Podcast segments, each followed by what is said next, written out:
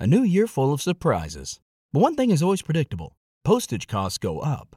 Stamps.com gives you crazy discounts of up to 89% off USPS and UPS services. So when postage goes up, your business will barely notice the change. Stamps.com is like your own personal post office, wherever you are. You can even take orders on the go with the mobile app. No lines, no traffic, no waiting. Schedule package pickups, automatically find the cheapest and fastest shipping options, and seamlessly connect with every major marketplace and shopping cart. There's even a supply store where you can stock up on mailing supplies, labels, even printers. Stamps.com has been indispensable for over 1 million businesses just like yours. All you need is a computer or phone and printer. Take a chunk out of your mailing and shipping costs this year with Stamps.com. Sign up with promo code PROGRAM for a special offer that includes a four week trial, plus free postage and free digital scale. No long term commitments or contracts. That's Stamps.com code PROGRAM.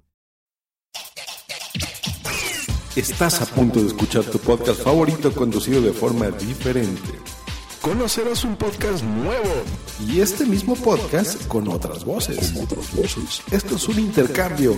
Esto es el Interpodcast 2016.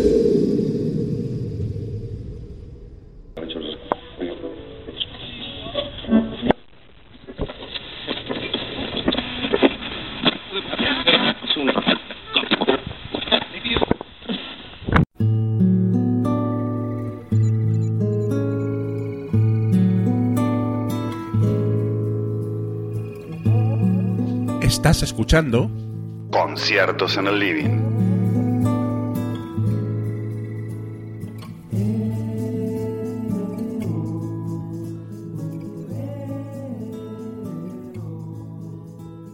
Bienvenidos, gente people, a Conciertos en el Living de Invita a la Casa, un chupito muy especial que producimos conjuntamente para nuestro podcast y para el Interpodcast 2016, desde Madrid para el mundo y especialmente dedicado también a la audiencia argentina de Conciertos en el Living, el programa que nos toca imitar en esta iniciativa podcastera que alcanza ya la tercera edición.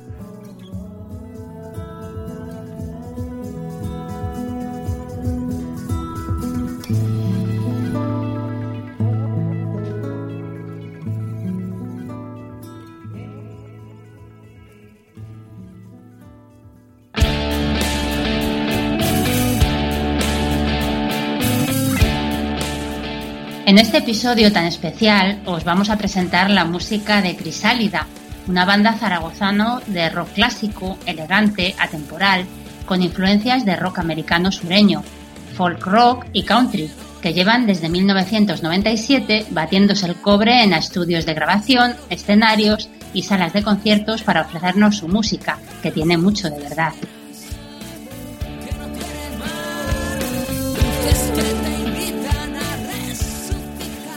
Tenemos el placer de presentaros a dos de los componentes de la banda, Alejandro Castro y Luis Esteban, con los que charlaremos un ratito sobre el universo de Crisálida, sus trabajos y su último LP, Sol de Medianoche, que está en su fase final de grabación y masterización.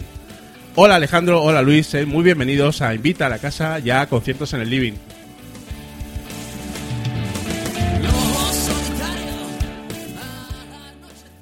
Hola, buenas, ¿qué tal? ¿Cómo estamos? Muy bien, chicos. Pues nada, eh, queremos comentaros lo primero que, que nos comentéis. ¿Cómo, ¿Cómo empezó todo? ¿Cómo se formó el grupo? ¿Cómo llegasteis a la actual formación de Grisálida? Bueno, pues éramos cuatro chavalillos con, por aquel entonces, hablamos del 97, que ha llovido ya bastante. Qué viejos somos, maldita sea, pero bueno, es lo que hay. Eh, pues éramos cuatro amigos que nos gustaba la música y, y decidimos formar, formar una banda, pues un poco así jugando, ¿no? Eh, nos repartimos los roles también un poco así sobre la marcha. Bueno, Luis, aquí presente y yo sí que estábamos apuntados en clase de guitarra ya, asistimos a un taller de rock en, en una localidad cercana a Zaragoza que se llama Utebo y ahí Jaime Ocaña, que es un actor y músico pues bastante conocido por aquí, eh, era el director de aquel, de aquel proyecto y fue con el que empezamos a descubrir un poco lo que era pues hacer, hacer música. Eh, y empezamos a jugar también pues con grabaciones, con diferentes demos. Y todo esto bajo otro nombre. Todavía nos llamábamos Leyenda Negra entonces, un nombre así un poco más, más, eh, Más de la época, Más ¿no? oscuro, ¿no? O sea, Exacto, más noventero, de, con aquellas influencias que teníamos entonces, porque claro, han pasado muchos años y hemos evolucionado también mucho. En el 2005 ya fue cuando empezó directamente la banda Crisalida, como tal, pues eso, Diego Sangros al bajo, Alejandro Andrés a la batería, eh, entraron dos, dos piezas clave en, en la formación, como han sido Raquel eh, a los teclados y Cristina a los coros, acústica y, y también algún elemento de percusión. Eh, y posteriormente, ya pues previamente a la, a la grabación final de, de Sol de Medianoche hubo un cambio en la batería. Alejandro Andrés eh, fue sustitu- sustituido por, por Santiago Aguado, que es el batería que tenemos actualmente. Ajá. Eh, Luis, coméntanos un poquito vuestro, vuestros primeros trabajos, porque eh, habéis publicado antes de- del largo que vais a, que vais a publicar dentro de muy poquito, ahí, ah, ya tenéis algún, algún disco, algún EP en el, eh, ahí fuera, ¿no? En, en MP3 o, bueno, o en disco, ¿no? En el mercado, ¿no? Sí, en formato, en formato CD, desde que nos llamamos Crisalia, tenemos, tenemos ya dos EPs anteriores a este que vamos a sacar inminentemente, que son Náufragos en la ciudad, que es un EP, y después sacamos La Revolución del Terciopelo, más recientemente, hace cuatro años ya.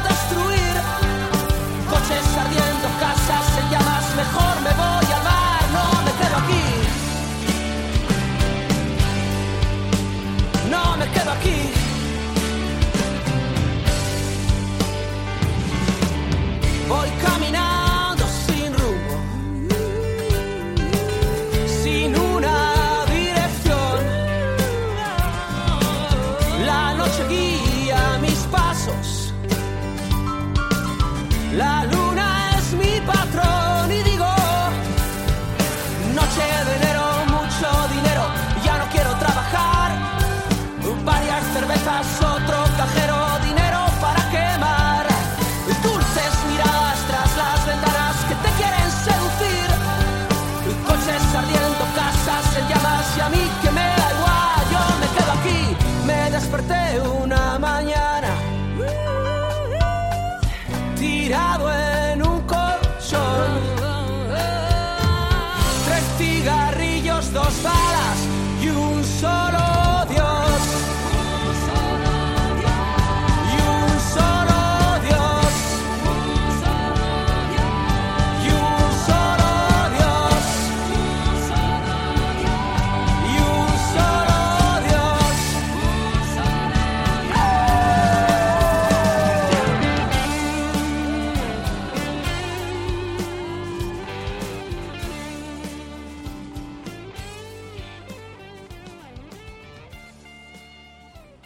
¿Cuáles son vuestras influencias musicales?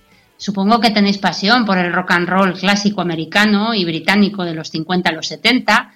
Algunas bandas que os apoyéis a la hora de buscar inspiración sonora, ¿cuáles son? Bueno, somos seis personas, con lo cual pues cada uno tenemos un poco pues las nuestras, ¿no? Pero en general sí, lo que tú has comentado. Eh, nombres propios, pues yo por ejemplo soy, un gran Beatlemaníaco, que además es un grupo que tiene, para los que conozcan a los Beatles con mayor profundidad, que siempre tienen la, la fama de ser un poco, pues mucho, muy suaves, muy buenos, pues los que los conocemos de verdad sabemos que esto no es así, que es un grupo de, de- de espectro muy amplio, Sí, sí, desde sí. baladas increíbles hasta temas pues muy contundentes, incluso cercanos al hard rock o al, o al heavy como aquel Helter Skelter, por ejemplo, ¿no? Sí, sin duda. Entonces, mm, a través de, de esa, de esas raíces, luego, por supuesto, pues los grandes, ¿no? Desde Elvis, eh, luego el rock americano de los 70 o de los 60, Leonard Skinner, eh, los Black Crowes posteriormente, Ujú. Guns N' Roses es una influencia muy clara en Luis, por ejemplo, en la guitarra, este tipo de, de música. Aerosmith. Sí, Aerosmith, sí. Y, en, y los Stones, bueno, lo típico que os podáis imaginar. Las letras en castellano sí que las hacemos, porque nos gusta expresarnos en, en el idioma y que la gente nos entienda, ¿no? Efectivamente, y, la- y las cuidáis especialmente, ¿no? Yo creo que ahí hay un trabajo compositivo importante, ¿no? Sí, bueno, las letras la verdad es que las suelo hacer yo, los temas que llevo yo un poquito lo que es el, lo que son los mimbres, que luego se van modificando. Ahora Cristina también ha entrado pues con, con fuerza en este último disco en la composición, con un tema que también pues nace de su, de su, de su cabeza, ¿no? Que es music, pero sí intentamos, intentamos cuidar las letras bastante, ¿no? Intentamos, eh, dentro de que cuenten cosas que puedan resultar más o menos tópicas, por lo menos las cuenten de una manera que no resulten tan tópicas, ¿no? Intentamos, por ejemplo, en este último disco hay muchas referencias cinematográficas. Eh, entonces, el cine, la literatura son cosas que siempre nos ha interesado mucho e intentamos plasmar en, en algunos de nuestros textos. Muy bien. Eh, Luis, háblanos un poquito de vuestro último trabajo, Sol de Medianoche. Vuestro primer LP, que además ha tenido una forma de financiación, digamos, más convencional en el sentido de que cada vez más grupos están optando por, por financiarse de, de maneras, digamos, alternativas, ¿no? Huir un poco del mainstream de las, de las discográficas al uso y autoproducirse, ¿no? En, en, en vuestro caso, en el caso del grupo Crisálida, ¿es así realmente en este último Sol de Medianoche? Sí, bueno, en realidad buena parte lo hemos financiado nosotros directamente y, y otra buena parte la vamos a financiar con el crowdfunding. Quisimos ser realistas y no quisimos ser muy ambiciosos, sobre todo pues para empezar el trabajo antes y lanzar el crowdfunding una vez eh, exclusivamente para lo que es la producción y grabación de videoclip y demás. Pero buena parte, como lleva un proceso largo de grabación, pues pues ya, ya lo, ya lo veíamos financiado. Sí, desde luego, a ver, es una, eh, es un tema, es, es una novedad que permite un poco a grupos pequeños, pues, eh, no, no tener que avanzar el dinero y, y eso hace pues que al final termines, termina habiendo más discos en el mercado de los que yo creo que habría si no existieran formatos así. Claro. Sí, yo creo, yo creo que, el- apuntando a lo que dice Luis, que más o menos es- es- esa es la clave un poco, ¿no? O por lo menos en nuestro caso es lo que nos va a permitir. El hecho de, de poder contar con, con ese dinero, porque aquí todo es material, desgraciadamente, Sí, sí. eh, pues de una manera mucho más inmediata que de lo que se- de la que supondría el goteo de ir vendiendo discos poco a poco, merchandising, porque realmente las aportaciones no son a cambio de nada, son simplemente eh, precompras eh, que luego se distribuyen una vez, una vez em, se publica o se fabrica el merchandising. Entonces esto lo que nos va a permitir es ser mucho más ágiles a la hora de financiar, eh, de, realizar, de realizar las copias en, en primer lugar y luego de financiar pues, pues eh, los videoclips, por ejemplo, ¿no? Que hoy en día pues el formato audiovisual es clave, ¿no? A la hora de promocionar el, cualquier trabajo musical.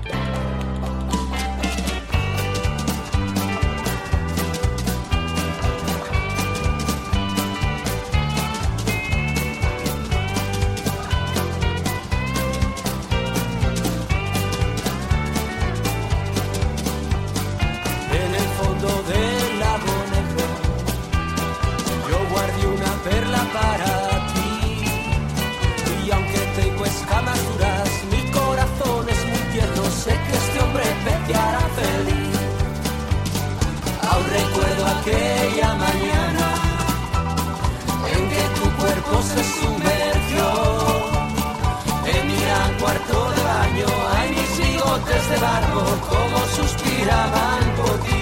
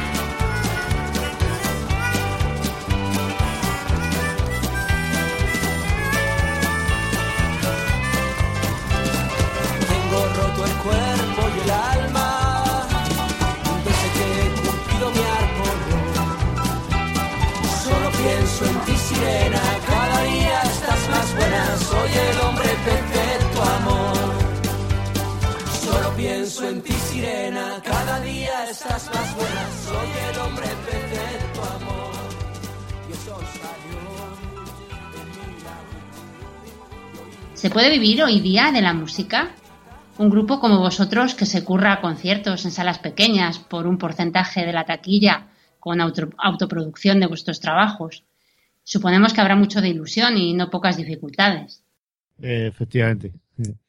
Eh, más que nada, yo creo que el negocio está un poco, está un poco polarizado ya en viejas glorias y en glorias que sacan las propias discográficas y demás. Entonces tampoco hay demasiado sitio para lo que son la inversión a grupos nuevos que puedan salir. Yo creo que la- las discográficas no les interesa y la música hoy es un negocio a nivel de afición y demás, pero no, no, no, Claro. no puede se- convertirlo y elevarlo a un, a un negocio profesional. El típico grupo, como los Rolling Stones, que se va a tener cobre, como decías, en las salas y luego suben y tal. Eso, eso, eso, Eso ya se acabó, ¿no? Sí, yo creo que, que se acabó. Por lo menos de momento. Es una pena, pero bueno, eh, el romanticismo, digamos, sigue ahí, ¿no? Porque no deja de ser también romántico el hecho de, de dedicar el 90% de tu tiempo libre y de, tu, de tus esfuerzos a, a, a producir trabajos pues, que te salen de- desde dentro y de verdad, ¿no? Y es una aventura que cuando nos preguntan, ¿es un hobby la música para vosotros? Pues, pues no, yo no lo definiría como un hobby. Para mí es una parte central en mi vida. La única diferencia es que no podemos vivir exclusivamente de eso. Claro, porque Eh, el trabajo vamos. es profesional, o sea, es- está claro. O sea, otra Mm. cosa es que, bueno, que las circunstancias eh, no nos permitan, eh, pues, solamente vivir de la música, ¿no? Pero los trabajos que hacéis, evidentemente, son, pues, eh, muy profesionales, ¿no? Y así, así lo, lo escuchamos, ¿no? Quería, quería preguntaros eh, también un poco cómo ha influido, pues, internet, redes sociales, todo, todo el universo de, de la red en, en vuestra promoción. Es una parte, supongo, que bastante importante, ¿no? La verdad es que sí, yo pienso que Internet hoy en día para la promoción de cualquier grupo es, es fundamental y también se ha convertido un poco en un arma de doble filo, ¿no? Porque parte de estas, de esta crisis, digamos, en cuanto a mm, ingresos de dinero por parte de las bandas, pues no hay que, no hay que olvidar, pues es una evidencia que también es, es, es debido a, a, a la, a la red. Lo que pasa es que, que las, las ventajas también son fantásticas, ¿no? Por ejemplo, eh, nos comentas que, que el podcast tiene como dos vertientes y una de ellas está en Argentina, ¿no? Pues que, pues que nos puedan escuchar en Argentina previamente sacar nuestro disco eh, haciendo solamente un clic, ¿no? Pues esto de otra manera sería imposible. Claro. Luego, pues, la- pues, fundamentalmente nos movemos a través de Facebook, que tenemos nuestra, nuestra página Facebook crisa- crisalida.rock. Em, y desde ahí vamos eh, linkando pues nuestro, nuestros vídeos en YouTube, vamos promocionando nuestros, nuestros eventos, eh, dando noticias. Básicamente es esto. Y luego en Spotify también tenemos el disco disponible. Muy bien. Eh, Luis, ¿os movéis un poquito a nivel de conciertos y, y tal? ¿Os movéis por la zona de Zaragoza y Aragón o habéis hecho alguna excursión fuera de la comunidad autónoma? Hemos hecho excursiones por, por, por Madrid, básicamente, y sobre todo por, por, por localidades más pequeñas de, de la comunidad, ¿no? De la comunidad de aquí. Por Madrid hemos ido algunas veces. Eh, Sí, hace ya un tiempo, sí. Hace un tiempo que no, que, que no vamos por ahí, pero bueno, seguro con el nuevo trabajo sí que nos acercaremos. Lo que pasa es que se trata, es un tema bastante caro, sobre todo cuando somos seis personas en el grupo, pues que tienes que dormir, que tienes que desplazarte y tal. Y las salas están por pagar poco. Claro. Bueno, de, de hecho, muchas veces, y esto yo creo que es- es una reclamación que deberíamos hacer, muchas veces es al revés, ¿no? Ahora es- tienes que pagar por alquilar una sala y eso, pues. sí. y nosotros entendemos que eso es un negocio y que ellos tienen que. eh, no pueden. No pueden arruinarse, pero tampoco es cuestión de que ellos arriesguen cero y nosotros 100. Me parece a mí, ¿vale? Entonces, el problema es ese, que como te he dicho antes, lo que intentamos siempre es financiar nuestras actividades con el dinero que ganamos de la propia música. Si la financiación resulta imposible, pues preferimos esperar un poquito hasta encontrar un- una ocasión mejor para poder viajar y hacerlo todo en condiciones. Muy bien. No, bueno, eh, la verdad es que en, Zaragoza, que es eh, vuestra ciudad, eh, tenéis un público muy fiel y además Zaragoza es una ciudad muy rockera, ¿no? Porque hay la música allí se, se mueve muy bien, hay muchas bandas, ¿no? Y, hay sitios para, para tocar. Fíjate que yo, nosotros vivimos aquí en Madrid y no te creas que hay tantos eh, lugares para, para tocar grupos nuevos y, y salas pequeñas o medianas, hay muy pocas, ¿no? Sin embargo, yo creo que en Zaragoza se mueve eso bien, ¿no? Sí, Zaragoza tiene una tradición de rock bastante larga, desde que, incluso anterior a los Héroes del Silencio, que todo el mundo se acuerda de Héroes del Silencio, pero había grandes grupos de, de rockabilly, especialmente, que son anteriores a ellos, y que son los que sentaron los mimbres para Héroes del Silencio y para todo lo que vino después. Las birras, Ferrobot, por ejemplo. sí, ¿no? sí. Nombres. Dinamos y demás. Sí. eh, son, la verdad es que la movida rockabilly de Zaragoza junto con la de Barcelona y demás fueron, fueron tremendas. Y eso ha sentado mimbres para que en Zaragoza haya una, una tradición, una tradición rockera larga. Es, es, es fácil encontrarte con concursos de poca monta los que se presentan 200 bandas. Sí, sí. 200 bandas con una serie media alta o, La- Entonces- lo, lo que se llama la conexión a Oregón-Aragón, ¿no? Que funciona perfectamente. Sí, ¿no? es que no hay que olvidar que Zaragoza fue, yo creo que la raíz fue esa, eh, una base americana durante muchos años aquí en, en Zaragoza. Sí.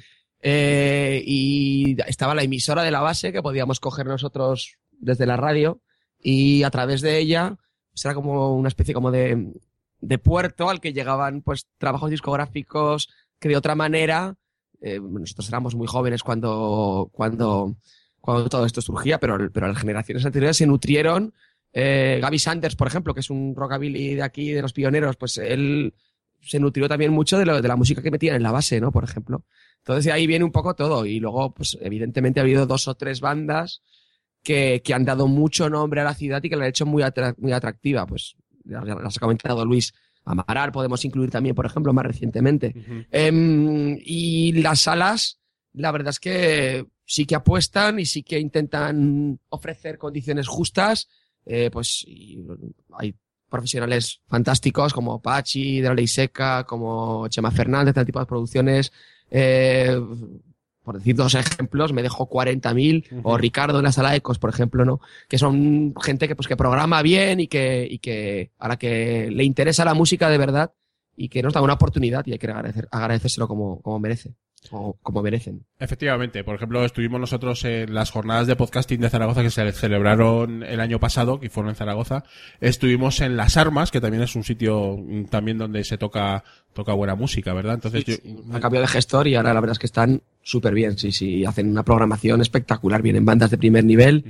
Y bueno, yo también he asistido a alguna J podcast porque también soy podcastero, además de todo. Ah, sí, eres podcastero. ¿En, en Sí, qué sí. podcast estás? Desayuno con vinilos. Ah, fíjate.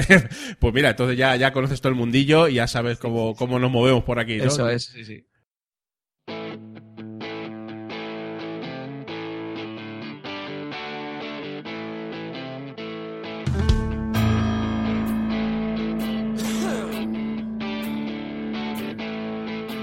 El primer día no podía ni siquiera tenerme en pie.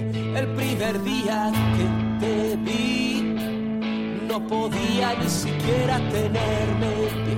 Pero aquello estaba bien y yo te gustaba así cayéndome.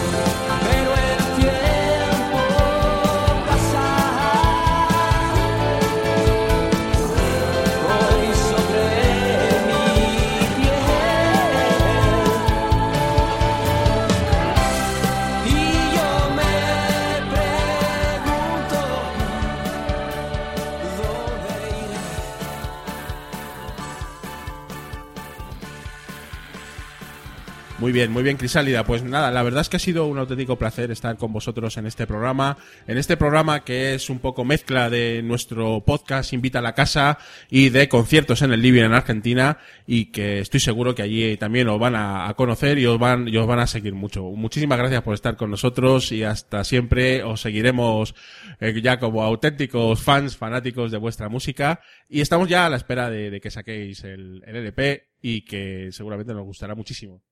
Bueno, sí, la verdad es que, que básicamente estar, permaneced atentos, porque el 11 de junio en principio va a ser la presentación, eh, van a ser 11 temas, eh, con un diseño, pues yo creo que muy atractivo, a, ca- a cargo de otro podcastero también, de Xcarma la Vida, charlando de TVOs, que también es diseñador y...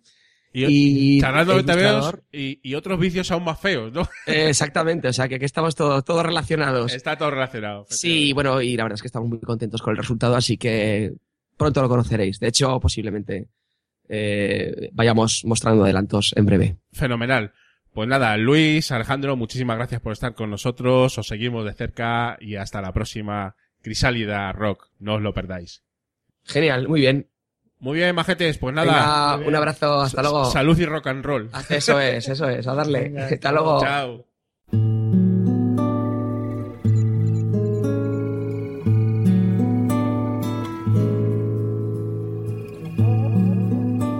Estás escuchando Conciertos en el living.